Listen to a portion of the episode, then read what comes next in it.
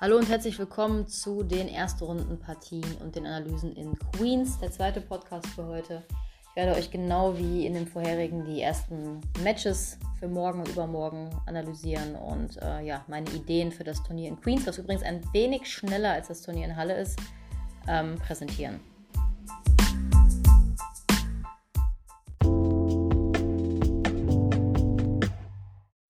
Genau wie in Halle wollte ich mit den No-Bets starten. Da habe ich einige Matches sogar mehr als in Halle, wo ich mir denke, hm, da muss ich nicht unbedingt was picken. Ähm, zum einen starten wir mit Murray gegen Sonego. Ich bin gespannt, wie Murray die, ja, die Strapazen des Turniers in Stuttgart ähm, verkraftet. Sein Körper ist ja immer noch ein bisschen fragil, seine eingebaute Metallhüfte. Ähm, ja, man kann mir nicht sagen, dass die nicht irgendwann schmerzt oder stört nach einer Woche Profisport. Und ich bin sehr gespannt, wie er eine lange Woche in Stuttgart verpackt und ob er dann direkt in Queens wieder dieselben Leistungen bringt. Wenn er jetzt hier fit und frisch starten würde, dann würde ich seine Quote eventuell vielleicht sogar für Kombis gegen Sonnige nutzen. Ähm, aber es ist im Bereich 1,4, 1,5 gegen den Italiener, der ja sehr, sehr stark aufschlägt und auf Rasen auch gut klarkommt und auf, auf diesem schnellen Belag, da werden Nuancen entscheiden.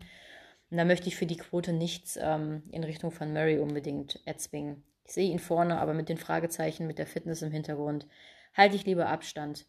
Dimitrov gegen Norrie ist komplett 50-50 quotiert. Ähm, sehe ich sehr ähnlich. Norrie natürlich mit Heimvorteil, aber Dimitrov auf Rasen nie zu unterschätzen.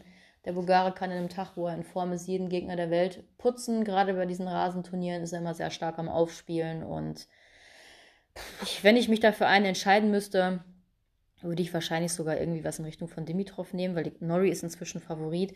Aber ich kann die beiden da sehr schwer auseinanderhalten und trennen. Ist für mich ein komplett offenes Match und deswegen schaue ich mir das Ganze lieber von der Seitenlinie an. Ähm, Opelka gegen Deminor gab es einen sehr interessanten Quotendrop vorhin auf Deminor. Also Opelka ist mit einer 1,5 als Favorit gestartet und ich habe gerade reingeguckt, die Quote ist von 1,5 auf 1,96 direkt gesprungen bei den Russen. Das heißt, irgendjemand hat richtig hoch auf Deminor geknallt. Ob es da irgendwelche Hintergrundinfos gibt, weiß ich gar nicht. Ähm, ich finde die aktuelle 50-50-Quote auch fair. Deminor führt das Head-to-Head -Head 4 zu 0 an. Ähm, und Opelka ist nicht unbedingt ein Rasenfan, weil die Bälle sehr, sehr schwach da nur abspringen und der große Mann halt immer so ein bisschen aus den Knien spielen muss, was er nicht mag. Also Opelka ist interessanterweise eigentlich ein Spieler, der gar nicht mal so gut auf Rasen aufspielt. Ähm, Demino hat mir aber auch absolut nicht gefallen äh, gegen Manarino in Zertogenbosch. Von daher ist es auch ein Match, wo ich mir denke, ich muss hier nicht zippen, ich bleibe lieber fern, mal gucken, wie die beiden performen. Ähm, genauso bei Bublik gegen Musetti. Bublik natürlich der Favorit, klar, gegen den Musetti, aber wer Bublik für eine 1-2, 1-3 anspielt, der ist auch einfach geistig nicht ganz auf der Höhe. Da ist es ein Match auf jeden Fall, wo ich fernbleiben werde. Bublik niemals als krassen Favoriten bitte anspielen. Ähm, Brooksby würde ich auch nicht als Kombi-Ort gegen Krajnovic nutzen, auch wenn Brooksby in der Phrase natürlich besser als Krajnovic sein sollte, aber ich habe ihn gegen Gaston live gesehen in Sertogenbosch und ich muss sagen, pff, ziemlich viel am Meckern, kam gar nicht mit der Spielweise von Gaston klar. Natürlich spielt Krajnovic ein anderes Tennis, aber ähm, das aktuelle Auftreten und die aktuelle Form von Brooksby lässt mich jetzt nicht äh, ihn zum 1,3 Quotenfavoriten machen. Da sind mir die Odds aktuell ein bisschen zu klein auf ihn. Ich möchte aber auch keinen Value auf Krajnovic suchen, der eigentlich auch kein Rasenspieler ist. Von daher ist es auch ein Match, wo ich nicht unbedingt irgendwas anspielen möchte und lieber fernbleibe. Evans gegen Berrettini könnte ein sehr, sehr interessantes Erstrundenmatch werden. Also Berrettini war ja lange verletzt, spielt trotzdem in Stuttgart gerade stark auf und steht heute im Finale. Dann direkt der Umschwung zum Turnier in Queens und ein Evans, der eigentlich Rasen auch liebt. Ähm, von daher tendiere ich auch irgendwie auf ein Plus-Handicap auf Evans. Das wird wahrscheinlich auch wieder ein Match werden, was im Tiebreaks entschieden wird. Und ich finde eine 2-5er-Quote auf Evans da ein bisschen hoch. Ich möchte jetzt nicht unbedingt auf Sieg Evans tippen, weil, wie gesagt, Berrettini kann sich immer die Tiebreaks ersneaken. Von daher spiele ich da nur Plus-Handicaps oder ähm, 1 zu 1, 2 zu 2 oder über 9,5 Spiele in Satz 1 an. Ähm, aber da werde ich auf jeden Fall was in Richtung von Evans probieren gegen Berrettini, ähm, wo ich einfach denke, der Italiener hat noch nicht so das, äh, den Tank wieder so voll, dass er back-to-back -back starke Leistungen zeigen kann. Und Evans ist einfach ein sehr, sehr ekliger Gegner, gegen den auch Berrettini ein bisschen strugglen wird.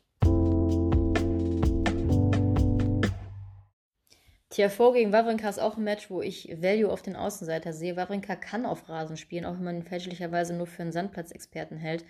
Und kann mit seinem Aufschlag, mit seinem Guten, das Match auch eng halten. Also ein TFO 1,4 zu geben zwischen zwei Spielern, die noch gar nicht dieses Jahr auf Rasen gespielt haben, finde ich ein bisschen tricky. Wawrinka führt im Head-to-Head -Head auch 2 zu 0. Ähm, ich kann mir schon vorstellen, dass wir da irgendwie ähm, ein engeres Match sehen und viele Holds sehen. Da warte ich noch auf die Nebenmärkte.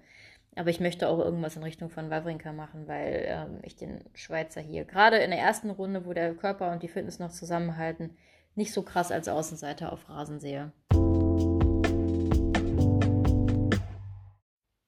Shapovalov hat letzte Woche gegen Struff verloren und ist trotzdem immer noch klarer Favorit gegen Tommy Paul auf Rasen, was ich auch nicht verstehen kann. Paul hat richtig, richtig stark gegen Nakashima gespielt.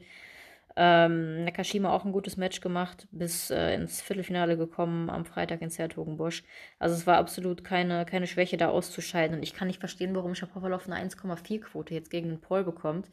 Ähm, gegen den er auch im Head-to-Head -Head mit, muss ich nochmal kurz nachgucken, 1 zu 0 hinten liegt. Paul ist ein super Spieler auf Rasen, ähm, hat im Gegensatz zu Shapovalov auch ein Match schon gewonnen auf diesem Belag in diesem Jahr. Und von daher werde ich mir auch auf jeden Fall die Nebenmärkte plus Handicaps äh, über im ersten Satz alles auf Paul irgendwie in die Richtung anspielen und ähm, ja, hoffe, dass die Quote vielleicht noch ein bisschen steigt. Also ich verstehe nicht, warum die Bookies Shapovalov so lieben. Nur wegen diesem Wimbledon-Run im letzten Jahr. Fokina habe ich als Kombi-Ort genommen, weil ich den Spanier einfach auf Rasen viel stärker als Ramos Vinolas sehe. Ramos Vinolas hasst Rasen, hat auch eine negative Karrierebilanz, kann eigentlich immer auf Rasen gegen den Spanier setzen. Und ähm, man darf nicht vergessen, dass Fokina die Juniorenausgabe von Wimbledon gewonnen hat, auf Rasen sehr gut aufspielt. Die Stats sehen nicht so Weltklasse aus, aber er hat auch immer schwierige Gegner gehabt.